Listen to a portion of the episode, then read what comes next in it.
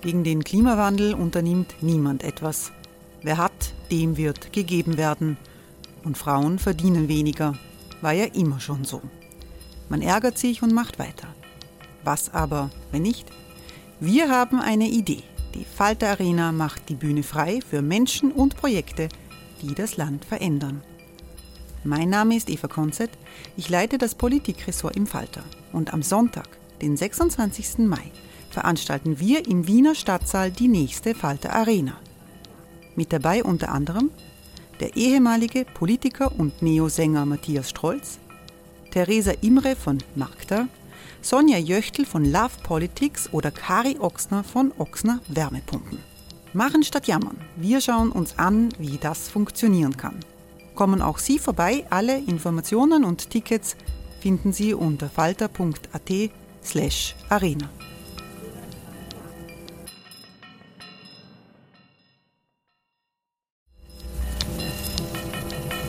Falter-Podcasts werden durch Werbung unterstützt. Das hilft bei der Finanzierung unseres journalistischen Angebots. Falter Radio, der Podcast mit Raimund Löw.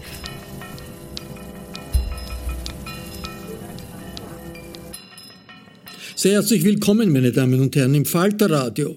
Die Verzweiflung der Menschen in der Ukraine wühlt die ganze Welt auf. Der Angriff der russischen Föderation hat furchtbares Leid für die 44 Millionen Bürger des Landes gebracht. Niemand kann heute sagen, wohin die Kriegspolitik des russischen Präsidenten Wladimir Putin noch treiben wird. Die Zeit des Friedens ist vorbei in Europa. Regierungspolitiker heute und verantwortliche Persönlichkeiten der vergangenen Jahrzehnte versuchen zu begreifen, was gerade passiert und wie zu reagieren ist. Der frühere Wiener Bürgermeister Michael Häupl war immer eine Stimme der Humanität in Österreich, auch in Zeiten, in denen Menschlichkeit bei manchen nicht populär war. Häupl ist heute Präsident der Volkshilfe, der sozialdemokratischen Hilfsorganisation. Er hat seine Memoiren geschrieben, die unter dem Titel Freundschaft vor kurzem erschienen sind. Bei einer Buchpräsentation in Wien sagte Häupl Falter-Journalistin Barbara Todt, wie er auf die ukrainische Katastrophe reagiert. Ich muss gestehen, äh, dass es für mich eine sehr emotionelle Zeit ist, denn äh, ich bin äh, alt genug, um eine ganze Reihe von Krisen mit Flüchtlingsfolgen auch erlebt zu haben. Die Hungerkrise nicht, da war ich noch sehr, sehr klein. Äh, dabei, aber die Krise zum Beispiel äh, in 68 äh, in den Einmarsch der Tschechoslowakei, da war ich gerade 18, habe den Einberufungsbefehl zum österreichischen Bundesheer am Tisch gehabt. Das war damals alternativlos, weil erst Bruno Kreisky hat den Zivildienst eingeführt. Und äh, da erinnere ich mich, dass mein Vater um 5 Uhr morgens mich geweckt hat, völlig entgeistert und gesagt hat, es ist völlig irrsinnig, der Großvater war im Ersten Weltkrieg, im Zweiten und du musst jetzt im Dritten Weltkrieg gehen. Gott sei Dank war das äh, eine Fehleinschätzung. Aber ich kann natürlich verstehen, dass jemand, der zwei Kriege erlebt hat, da natürlich auch entsprechend emotionell reagiert. Ähm, äh, die Jaroszewski-Diktatur äh, in Polen, wo sehr viele Polen zu uns gekommen sind als Flüchtlinge, der Balkankrieg, Kriege, die Balkankriege, also es war vieles, was man hier erlebt hat. Und natürlich zuletzt 2015 äh, äh, mit der, Flüchtlingswelle, äh, die zu uns gekommen sind. Was sich hier verändert hat, ist einfach der, Zugang eines Teils der Gesellschaft. Denn ist bei der Ungarn-Krise noch eine große Hilfsbereitschaft da gewesen, den Flüchtlingen, die aus Ungarn gekommen sind, zu helfen erinnern, das erinnere an das berühmte Bild, äh, wo ähm, ein, ein Kind von einem Österreicher über die österreichische Grenze herüber äh, gezogen wurde. Also dieses unheimlich emotionelle Bild, äh, Bildersprache der Hilfestellung und der Hilfeleistung. Und dann das Bild aus dem 15er Jahr, wo eine ungarische Person einem Kind nachgeht, gelaufen ist und mit Fußtritten traktiert hat. Da hat sich einfach enorm viel verändert. Und äh, jetzt habe ich äh, den Eindruck, jetzt 22, dass eine weitestgehend andere Stimmung da ist den Flüchtlingen gegenüber, als das 2015 der Fall gewesen ist. wo in einem Teil der Bevölkerung massive Ablehnung da war, die ich zum Teil nachvollziehen kann, denn wenn du ein kleines burgenländisches Dorf zum Beispiel hernimmst mit wenigen hundert Einwohnern und da ziehen äh, 15.000, 16.000 Flüchtlinge durch, dann löst das natürlich Angst aus. Das ist nachvollziehbar. Äh, dass er auf der anderen Seite aber natürlich es auch zumindest eine politische Kraft gegeben hat äh, in Österreich, die politisch absolut gehetzt hat gegen Flüchtlinge, dieses Thema aufgenommen hat und damit politisches Kapital daraus zu schlagen, ist die andere Seite derselben Medaille dann da dabei. Und äh, da denke ich, äh, das ist jetzt anders. Ich will jetzt gar nicht auf die Begründung eingehen, warum äh, beispielsweise äh, die äh, Führung der österreichischen Bundesregierung nunmehr eine andere Haltung als noch vor kurzer Zeit in der Flüchtlingsfrage einnimmt. Hauptsache sie tut's. Äh, denn äh, ich denke, es ist unglaublich wichtig, dass wir äh, jene Kräfte, äh, die ähm, den Aggressor äh, Putin in dem Zusammenhang unterstützen, aber auch äh, keine Flüchtlinge aus der Ukraine jetzt aufnehmen wollen, äh, dass die tatsächlich auch gesellschaftlich groß isoliert werden. Ich halte das für eine ganz entscheidende Frage. Denn äh, ich, meine Haltung dazu kennt man, dass man Hilfe jenen geben soll, die Hilfe brauchen und die in ihrem eigenen Land an Leib und Leben bedroht sind das hat überhaupt nichts damit zu tun, dass man einer illegalen Zuwanderung das Wort redet, aber sehr wohl einer legalen äh, Zuwanderung und sehr wohl einer Hilfe für Menschen, die eben äh, eigentlich mit dem Tod bedroht sind. Und das ist ein klassischer Fall, äh, dieser Angriffskrieg äh, Russlands äh, gegen die Ukraine. Ähm, da meine ich, äh, dass dies auch Anstoß geben sollte, nicht nur jetzt die Frage der, der europäischen Sicherheitsarchitektur äh, neu zu diskutieren, sondern vor allem auch die Haltung generell gesehen der Europäischen Union äh, gegenüber Flüchtlingen, die Frage der Aufteilung von Flüchtlingen in Europa äh, und diese Diskussionen wirklich nunmehr vor einen Hintergrund zu führen, der sich auch breiter Akzeptanz in der Bevölkerung erfreut. Persönlich gesehen kann ich nur sagen, ich bin entsetzt, wenn ich diese Filme sehe. Ich habe Filme gesehen, 68 aus Prag, äh, beispielsweise, vom, es waren Filme zu sehen äh, von einem sehr grauslichen Bosnienkrieg, der auch ganz arg war.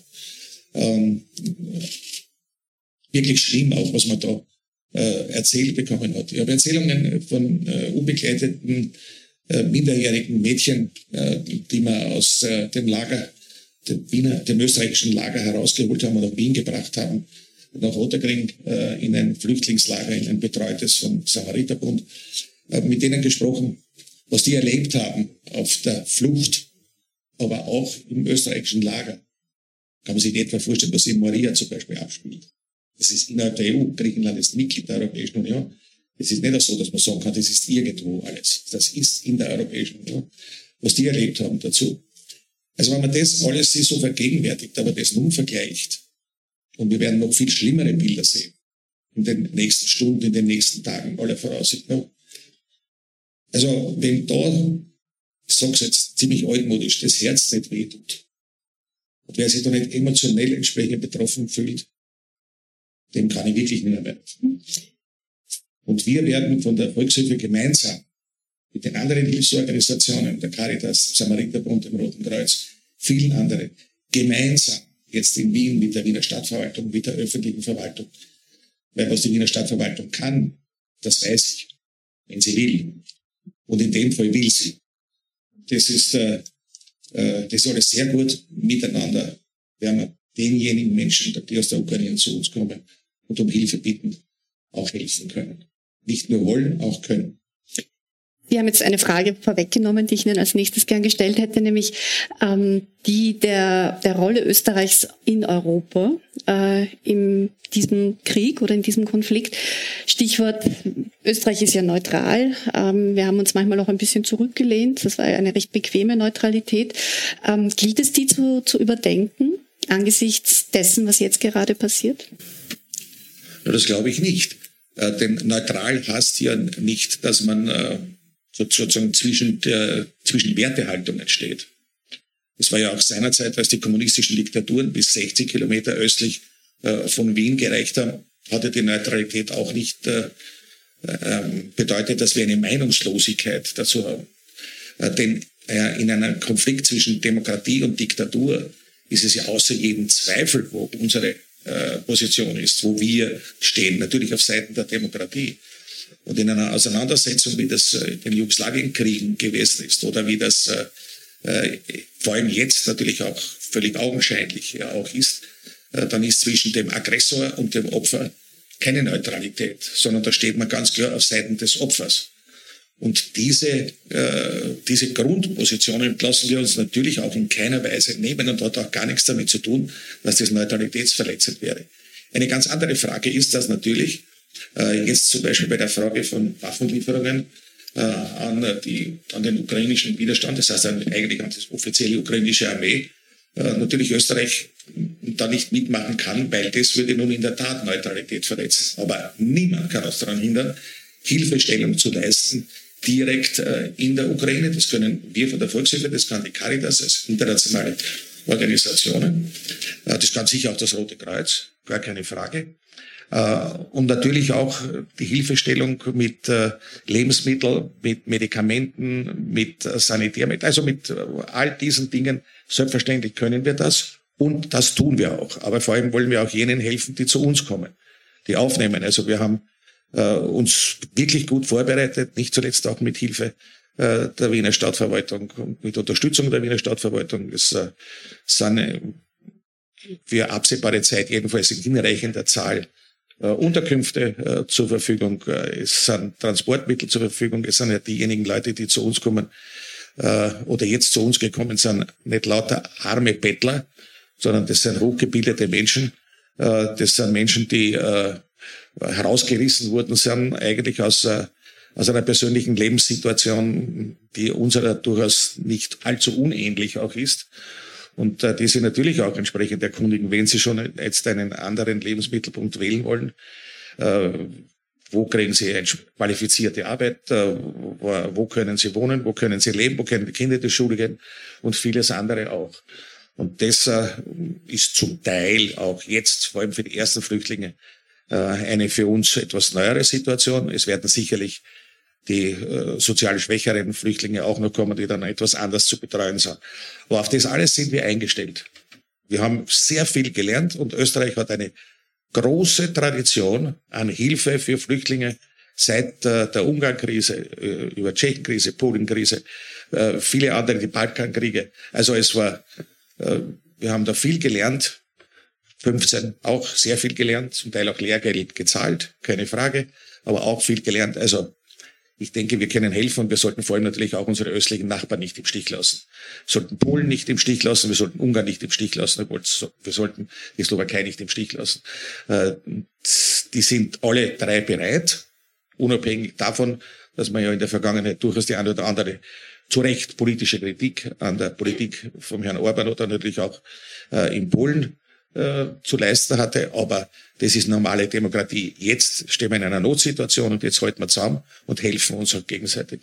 Eine letzte Frage noch zu dem Thema, weil Sie mir einmal erzählt haben, dass Sie ähm, Herrn Putin persönlich begegnet sind. Das äh, gibt nicht so viele Menschen, die äh, diese Gelegenheit äh, hatten. Wie haben Sie ihn denn erlebt? Und wenn Sie ihn jetzt im Fernsehen sehen, äh, wenn man das, wenn Sie das abgleichen, was, was geht Ihnen da durch den Kopf? Naja, ich hatte nicht zuletzt auf Einladung des Herrn Bundespräsidenten mehrmals Gelegenheit, äh, viel weniger oft natürlich als er, äh, Putin äh, kennenzulernen. Ich persönlich habe ihn in einer Diskussion erlebt, wo der österreichische, also der Herr Bundespräsident, aber auch der österreichische Außenminister dabei gewesen sind und die österreichische Innenministerin und der Außenminister Russlands und Herr Putin. Da ist es um die Frage gegangen der Annexion der Krim, die natürlich klar völkerrechtlich, völkerrechtswidrig ist, darüber brauchen wir uns gar nicht streiten, war aber auch kein Thema für den Herrn Putin, weil das war ihm wurscht. Ähm, und damit ist es auch schon einigermaßen gekennzeichnet. Äh, er verfolgt zumindest im damaligen Zeitpunkt seiner Logik und seinen Interessen. Und er hat befürchtet, dass er, ja nicht ganz zu Unrecht aufgrund der Diskussionen, dass die Ukraine beabsichtigt, der NATO beizutreten. Dann wäre der südlichste Militärhafen in Sevastopol auf der Krim natürlich in die NATO-Hände gefallen. Äh, und dieser Logik folgend konnte er, seiner Logik folgend konnte er das nicht zulassen, Völkerrecht hin oder Völkerrecht her. das unterscheidet natürlich schon nicht unerheblich das, was er jetzt macht. Weil jetzt ist ein Nullsinn erkennbar. Also für mich ist nicht einmal eine falsche Logik, weil überhaupt keine Logik erkennbar in diesem Angriffskrieg, wodurch sich der rechtfertigt, weil zu sagen, er braucht eine Entmilitarisierung und eine Entnazifizierung ist ja das Dümmste, was ich jemals in meinem Leben gehört habe. Und insofern gesehen, muss ich sagen, habe ich schon eine gewisse, zumindest sagen wir, intellektuelle Veränderung äh, bei Herrn Putin im Laufe der Zeit äh, gesehen. Denn wenn ich an seine erste Rede denke, die er gehalten hat vom Europäischen Parlament, äh, und das, was er jetzt auf von sich gibt, also das ist eine, eine tatsächlich gewaltige Veränderung. Mhm. Ja. Eine letzte Frage habe ich noch, weil wir das auch diskutiert haben bei uns im Falter. Russia Today, dieses russische Propaganda-Fernsehen, ähm, das wird jetzt teilweise verboten in EU-Staaten. Äh, in Österreich ist die FPÖ sehr, sehr gut vernetzt nach Russland. Viele der FPÖ-Medien ähm, schwenken jetzt auch um auf so Russland-Propaganda. Wie soll die Gesellschaft mit so etwas umgehen? Das ist eine schwierige Frage, weil da gilt es natürlich schon abzuwägen, dass Meinungsfreiheit ein sehr hohes Gut ist, dass äh, die journalistische Freiheit ein sehr, sehr hohes Gut ist, mit dem man nicht leichtfertig umgehen soll, nur dass durch weil die etwas bringen, was auch nicht passt. Die Grenzziehung in Österreich haben wir immer getroffen, wenn jemand äh, nationalsozialistische Propaganda äh, macht, dann ist das verboten und uns das Verbotsgesetz zu Recht, gar keine Frage. Äh, und daher kann das auch nicht stattfinden. Aber äh, es sind also Publikationen, zum Beispiel der Rechtsradikalen in Österreich, äh, die wir ja im Dokumentationsarchiv des österreichischen Widerstandes sehr genau beobachten, äh, sind natürlich nur zum Teil verboten worden. Äh, oder sie sind dann ökonomisch so unter Druck gesetzt worden, dass sie eingegangen sind. Stichwort Aula zum Beispiel. Also, wobei ja nicht, nicht einmal eine winzige Träne einer solchen Publikation nachweine. Aber das ist natürlich so eine Sache, wobei ich halt, weil ich jetzt meinen würde, das, was an Desinformation in solchen Kriegsereignissen hinausgeht, ähm, das ist natürlich nicht ohne. Noch einmal geht es aber natürlich auch dann darum, Desinformation von überall. Äh, die Geheimdienste haben das in ihrem Repertoire, Desinformation zu machen. Aber da trifft für mich jedenfalls schon das zu, was ich ganz eingangs gesagt habe. Wir sind nicht, man kann nicht neutral sein in der Wertehaltung. Und äh, daher kann ich sehr gut nachvollziehen und würde das auch unterstützen, dass man beispielsweise lupenreine Desinformation verbreitende Propagandasender des Aggressors nicht zulässt bei uns. Sie hörten Michael Häupl bei einer Präsentation seiner Autobiografie, die unter dem Titel Freundschaft vor kurzem erschienen ist. Die Veranstaltung, bei der Barbara Todt mit dem ehemaligen Wiener Bürgermeister gesprochen hat, fand in der Buchhandlung Thalia in Wien am 1.3.2022 statt. Bei den Veranstaltern von Thalia und dem Brandstätter Verlag bedanke ich mich sehr herzlich für die Zusammenarbeit. Ich verabschiede mich von allen, die uns auf UKW hören, im Freirad Tirol und auf Radio Agora in Kärnten. Berichte aus der Ukraine über die Situation in der Ukraine und über die Lage der Flüchtlinge finden Sie jede Woche im Falter. Freier Journalismus ist eine Errungenschaft, die im Kriegsgeschehen wichtig ist. Ein Abonnement des Falter können Sie im Internet bestellen über die Adresse abo.falter.at. Ursula Winterauer hat die Signation gestaltet, Philipp Dietrich betreut die Audiotechnik im Falter. Ich verabschiede mich bis zur nächsten Sendung.